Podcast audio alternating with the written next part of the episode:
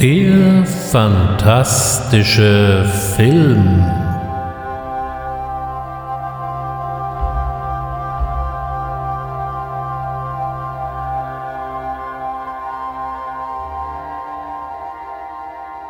Ich begrüße Sie zu einer neuen Ausgabe des fantastischen Films und selten war dieser Überbegriff so treffend auf einen Streifen wie heute. Wer wagt es, Gott zu spielen? Drei Männer und zwei Frauen in einer stürmischen Juninacht im Jahre 1816. Mir fremd. Ich verstehe Sie manchmal nicht mehr. Ich es ist doch einfach, Sie zu verstehen, Doktor. Sie wollen die Toten wieder auferstehen lassen. Ein einmaliges Erlebnis, wie es das Kino nur selten bietet. So tönte es anno 1986 recht großmäulig vom deutschen Trailer. Es geht um Gothic von Ken Russell. Und dieser Film setzt sich zwischen alle Stühle. Ihn als Horrorfilm zu bezeichnen, hm, da hätte ich so meine Manschetten, weil dazu ist das melodramatische Element einfach zu ausgeprägt. Fantasy greift nun wirklich nicht, Science Fiction erst recht nicht. Auf der anderen Seite geht es aber weiß Gott fantastisch zu. Bevor wir uns dem Film im Allgemeinen, den Hintergründen im Besonderen und natürlich Ken Russell im ganz Speziellen zuwenden, worum geht's eigentlich in Gothic? Nun gut, die Story ist relativ simpel. Am 11. Juni 1816 treffen sich in der Villa Deodati der Dichter Percy Shelley, seine geliebte Mary Godwin und ihre Stiefschwester Claire Clermont und sie treffen dort auf Lord Byron. Das war ebenfalls ein Dichter, Lebemann und Berufszyniker, der aufgrund einiger handfester Skandale England verlassen musste und sich in der nicht ganz schäbigen Villa Diodati am Genfer See einquartiert hatte, und zusammen mit ihm hauste dort sein Biograf und Leibarzt Dr. John Wilhelm Polidori. Nachdem das Wetter in diesem Jahr ziemlich katastrophal war, verzieht man sich ins Haus und genießt dort Rotwein mit Laudanum gestreckt. Für all diejenigen, die nicht wissen, was Laudanum ist, das war nichts Geringeres als Opium in Alkohol gelöst. Je nach Zubereitung kam auch noch mal ein bisschen Tollkirsch oder Bilsenkraut dazu, also eine durchaus aktive Substanz. Weiterhin spielt man Verstecken, Party games.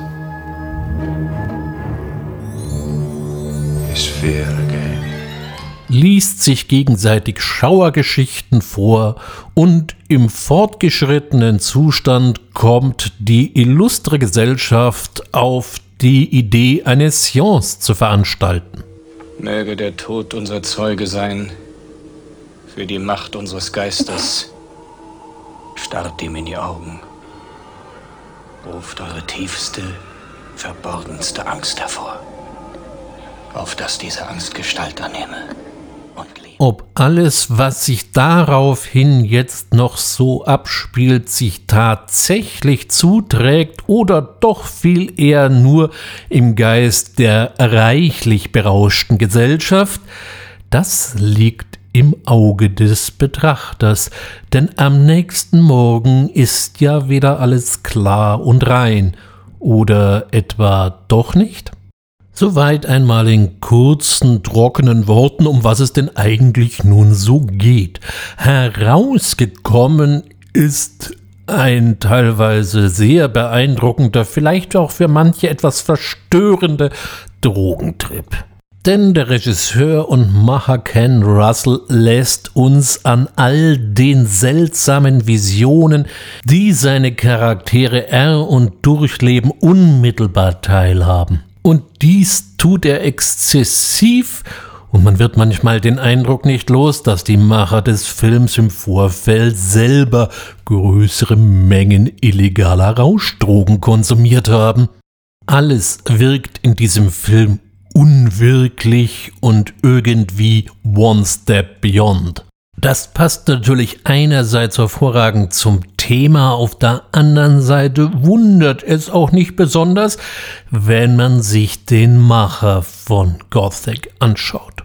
Ken Russell galt Zeit seines Lebens als ausgesprochener Regie-Exzentriker. 1964 legte er seinen ersten Kinofilm mit einer Komödie für French Dressing. Die fiel noch vergleichsweise zahm aus.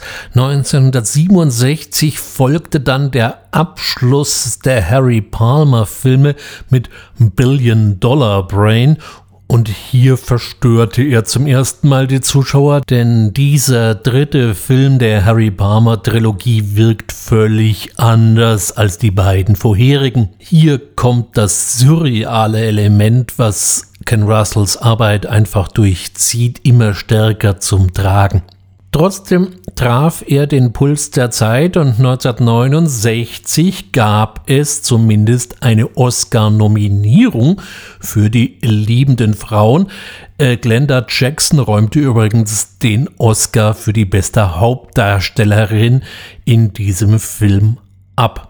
Einen ersten handfesten Skandal räumte Ken Russell mit The Devils ab. Das ist eine Aldous Huxley-Verfilmung und hier machte er nochmal überhaupt keine Gefangenen mehr, mit dem Ergebnis, dass der Film bis heute nicht in Deutsch verfügbar ist. Es gibt seit ein paar Jahren eine britische Langfassung, die wohl als ungeschnitten gilt. Seinen optisch überbordenden und oft surreal erscheinenden Bildstil zementierte er dann mit 1974 Tommy, der Rockoper mit The Who oder eben auch 1980 mit Elderated States, der unter dem deutschen Titel Der Höllentrip erschienen ist. Bei einem derartig vielfältigen visuellen Overkill wundert es nicht, dass eben auch die Erzählstrukturen eher etwas ungewöhnlich und nicht unbedingt seriell sind. Und das gefällt natürlich wiederum nicht jedem. Außerdem provoziert Russell nun mal gerne und verquillt Sex, Religion und Gewalt zu einer ziemlich wilden Melange. Das fällt dann spätestens den Zensoren negativ auf. Auch Gothic trug über viele Jahre das rote FSK 18 Label und wurde vor ein paar Jahren auf FSK 16 heruntergestuft. Ich frage mich bei diesem Film mehr denn einmal, was Jugendliche 1986 denn da bitte nicht sehen durften und was sie heute offensichtlich nicht mehr aus dem Takt bringen kann. Aber das ist ein weites Feld. Vielleicht lag es eben aber auch an diesem nicht linearen Erzählstil und dass die FSK damals meinte, dass derartig seltsam montierte Bilder einfach nicht auf Jugendliche losgelassen werden dürften. Das Marketing zielte weiterhin noch eher in die Kategorie Horrorfilm, leider funktioniert das eben bei Gothic so nicht. Wer also hier eher auf einen straighten Horrorfilm gehofft hat, geht bei Gothic gnadenlos baden. Alle anderen sind eingeladen, einen wahrhaft düsteren, wilden visuellen Trip zu erleben. Was mich bis heute wundert, dass das niemand damals aus dem Schrank holt, ist die Tatsache, dass es das Treffen der verschiedenen Personen am Genfer See tatsächlich gab. So sind alle Gestalten durchaus historischer Natur.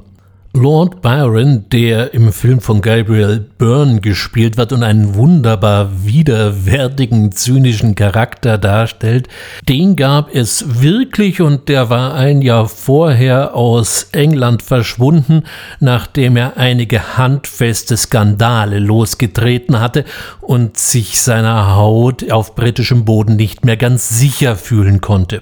Weiterhin eben Percy Shelley, ein damals sehr erfolgreicher Dichter, Auch seine geliebte Mary Godwin ist bekannt geworden. Denn im Nachgang zu diesem Treffen am 11. Juni 1816 erschien so allerhand literarisch Wertvolles. Byron und Shelley verfassten das Fragment. Leider ist es genau das geblieben. Es hätte, glaube ich, eine ganz hübsche Geschichte werden können. Das, was wir heute lesen können, liest sich zumindest gut. Dr. Wilhelm John Polidori hat uns den Vampyr geschenkt und diese Erzählung gilt heute als die erste moderne Vampirgeschichte. Wenn man sich die Romane von Anne Rice, wie zum Beispiel das Interview mit einem Vampir, anschaut, könnte man meinen, dass sie sich von der Gestalt bei Polidori durchaus hat inspirieren lassen. Der berühmteste Output allerdings ist mit Sicherheit Frankenstein von Mary Shelley. Sie hat den Dichter nach Ableben seiner eigentlichen Ehefrau geheiratet und nahm dessen Namen an. All diese Geschichten und der Roman entstanden nach dem Zusammentreffen der fünf in der Villa Diodati am Genfer See. Somit lässt sich natürlich trefflich spekulieren, was sich damals wirklich abgespielt hat. Und das ist ein weiterer Fakt, den Gothic so interessant macht. Russell verquirlt hier aufs fröhlichste Facts and Fictions und verbuddelt die in den unterschiedlichsten Bildern und Visionen. Es lohnt sich durchaus hier mal ein bisschen tiefer zu bohren, man stößt dann immer wieder auf neue interessante Details. So sieht im Film Mary Godwin ihren Geliebten umkommen und dass seine Leiche auf einem Scheiterhaufen verbrannt wird. Dies ist später tatsächlich eingetreten. Shelley verunglückte tödlich während eines Segelturns und seine Leiche wurde erst Tage später am Strand angespült. Byron zutiefst getroffen. Er war Shelley wohl nicht nur in künstlerischer Sicht sehr zugetan, veranlasste daraufhin eine Feuerbestattung am Strand mit einem entsprechenden Scheiterhaufen. Auch das Trauma des frühen Kindstodes, was im Film eine Rolle spielt, hat sich Ken Russell nicht einfach nur ausgedacht. Das ereilte Mary Shelley 1819 als in Venedig beide Kinder, sowohl Clara wie William Shelley, kurz hintereinander verstorben. William Shelley war damals gerade dreieinhalb. Ein weiterer Faktor, der wir sowohl im Film als auch in der wahren Begebenheit wohl eine Rolle spielte, war die grottenschlechte Witterung. Denn 1816 ist in die Geschichte eingegangen als das Jahr ohne Sommer. Wer meint, wir hätten dieses Jahr einen schlechten Sommer gehabt, der sei doch bitte mal nah. Damals fielen in den USA mitten im Hochsommer noch mal Schnee. Es führte zu fürchterlichen Missernten. Der Grund für diese dramatischen Wetterkapriolen lag im Vulkanausbruch des Vulkans Tambora auf der indonesischen Insel Sumbawa. Dieser Vulkanausbruch gilt bis heute als der stärkste den wir in historischen Zeiten verzeichnen konnten. Alle neueren Vulkanausbrüche inklusive der Explosion des Krakataus waren gegen den Tambora der reinste Kindergeburtstag. Der Tambora war bis zu seinem Ausbruch 1815 der höchste Berg des indonesischen Archipels und maß stolze 4300 Meter. Nach dem Ausbruch und bis heute finden wir davon nur noch 2850 Metern. Mit anderen Worten, 1450 Meter gingen buchstäblich in Rauch auf. Berechnungen haben ergeben, dass bis zu 160 Kubikkilometern Pyroklastiker, das ist alles, was irgendwie fest ist, Stein, Rauch, Asche, freigesetzt wurden, die hätten 140 Milliarden Tonnen auf die Waage gebracht. Die weltweiten Konsequenzen waren eben entsprechend drastisch. Man hat im Nachhinein so allerhand mit dem Tambora-Ausbruch in Verbindung gebracht. So soll der Vulkanausbruch indirekt auch für das Scheitern Napoleons bei Waterloo verantwortlich sein, da seine Truppen auf den verschlammten Straßen nicht mehr vorwärts kamen. Oder eben auch, dass sich Lord Byron und seine Gesellschaft zu dunklen Geschichten inspirieren ließen. Allerdings waren Schauerromane gerade groß in Mode. Horace Walpole hatte mit dem Schloss von Otranto den düsteren Reigen eröffnet. Es folgten The Monk von Gregory Mathers. Das war ein handfester Skandalroman, in dem ein Mönch absolut unmönchische Dinge tut. Weiterhin ist erwähnenswert natürlich von Anne Radcliffe der Italiener, Wichtig dabei das Ä im Titel. Dieser Roman trägt auch den schönen Untertitel Das Schloss der schwarzen Büßermönche. Übrigens waren Byron und Shelley bekennende Fans von Anne Radcliffes Romanen.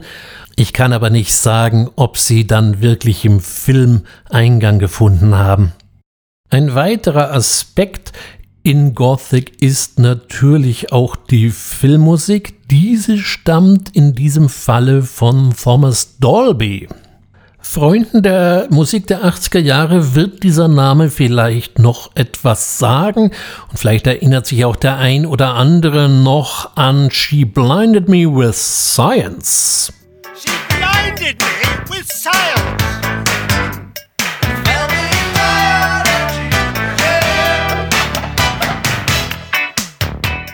Das war der erfolgreichste Track von Thomas Dolby, erreichte damals in den amerikanischen Charts Platz 5, was nicht zuletzt auch auf das Video, was natürlich damals bei MTV rauf und runter gespielt wurde, zurückzuführen ist. Ich empfehle mal bei YouTube nachzugucken, das Video lohnt sich nämlich bis heute. Während er sich Anfang der 80er Jahre noch als Funky Mad Scientist selbst bezeichnete, schuf er dann 1986 für Gothic eine eher neoklassisch angehauchte Filmmusik.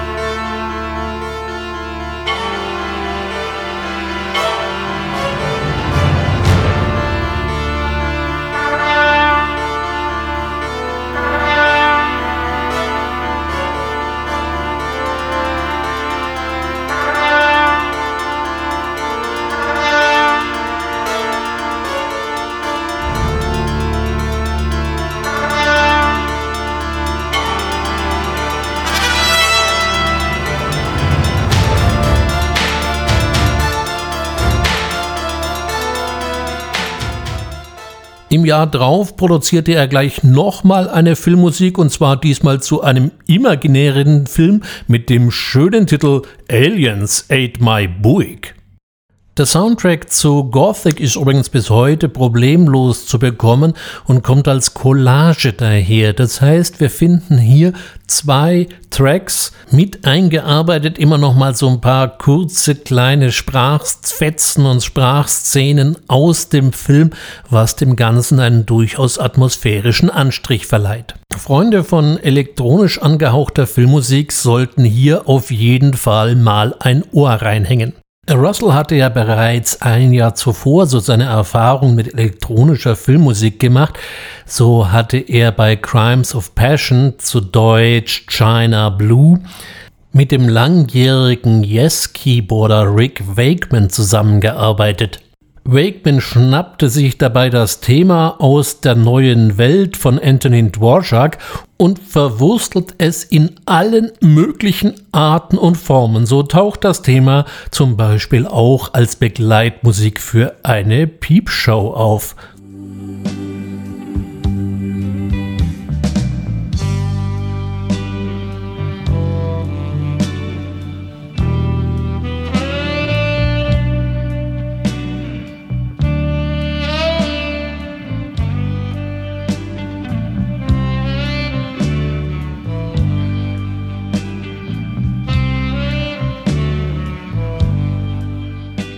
Das ist natürlich nichts für Klassikpuristen, aber zeigt natürlich auch an dieser Stelle mal wieder den Stil, den Ken Russell gerne an den Tag legte. Er provoziert nun mal gerne und legte dann im Jahr darauf übrigens noch einen eher fantastischen Film vor mit Layer of the White War, der in Deutschland dann unter dem Namen Der Biss der Schlangenfrau veröffentlicht wurde. Auch dieser Film sei Genrefreunden empfohlen, die es nicht so genau nehmen, nämlich wer hier jetzt auf irgendeinen Vampir-Horrorfilm oder einen Tiervampir oder irgendetwas Vergleichbares hofft, na der kann sich schon denken, bei Russell ist man da auf der falschen Baustelle. Es bleibt wie immer etwas eigenartig, aber sehenswert. Von seinen fantastischen Filmen vom Oeuvre von Ken Russell ist Gothic vielleicht sogar der, der am zugänglichsten daherkommt. Bei allem, was ich jetzt hier so erzählt habe, kann man sich natürlich denken, dass der Streifen damals nicht gerade der ungebrochene Blockbuster war. Es ist bis heute eher ein Nischenfilm geblieben. Lange Zeit gab es nur die DVD-Veröffentlichung von MGM. 2017 erschien dann bei Eight Films ein Mediabook mit zwei verschiedenen Coverausgaben und jetzt 2021 hat NSM die Blu-ray als Einzel-Blu-ray nachgeschoben. Die deutsche Synchro, naja Gott, die ist so so lala. Also wer sich das wahre Vergnügen geben möchte, dem empfehle ich den Originalton, gegebenenfalls einfach mit deutschen Untertiteln. Hier ist doch etliches wesentlich nuancierter rausgearbeitet worden, als es dann später in der deutschen Fassung nochmal ankommt. Für Freunde des eher absonderlichen Films sei Gothic eben an dieser Stelle nochmal von tiefstem Herzen empfohlen. Wer es eher straight und gerade möchte, der ist hier nicht gut aufgehoben. Auch in der nächsten Ausgabe des fantastischen Films wird es eher etwas seltsam mit einem ganz besonderen Gast. Wer immer schon mal den König von Mallorca, Jürgen Drews, in einem italienischen Horrorfilm sehen wollte, der ist in der nächsten Ausgabe des fantastischen Films bestens aufgehoben. Was es damit auf sich hat, das erkläre ich dann natürlich erst. Bis dahin wünsche ich eine gute Zeit. Ihr Ulrich Bössner.